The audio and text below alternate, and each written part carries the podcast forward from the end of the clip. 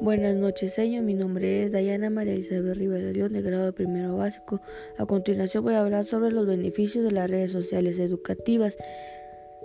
¿Qué son redes sociales? Tal y como aparece en RAE, las redes sociales es una plataforma digital de comunicación global que pone en contacto a gran número de usuarios.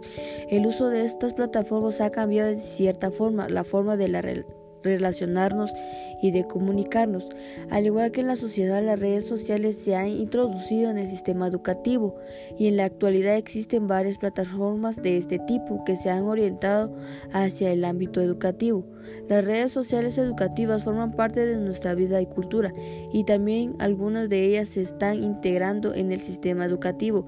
Trabajar con estas aplicaciones en las aulas ofrece una serie de ventajas y beneficios en los más jóvenes.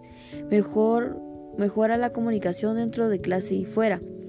Al, estar profesor y alumnos en la misma red social hace que fluya la comunicación. Para los alumnos las redes sociales educativas son plataformas que controlan y se sienten seguros y cómodos. Puede ser un buen medio de relación entre docente y estudiante.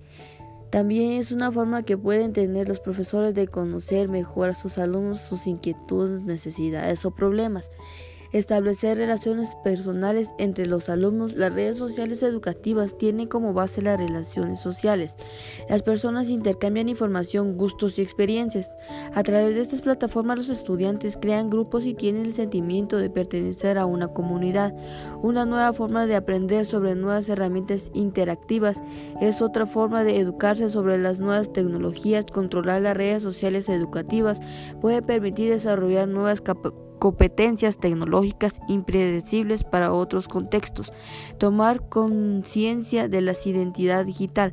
Al aprender a utilizar es necesario saber de todos los riesgos que conlleva tener una cuenta en estas plataformas. Para ello hay que tomar conciencia de la identidad digital y de los procesos sociales de participación. Hay que saber que se parte o sobre qué se opina, ya que probablemente lo que se suba llegará a más personas de lo que pensamos.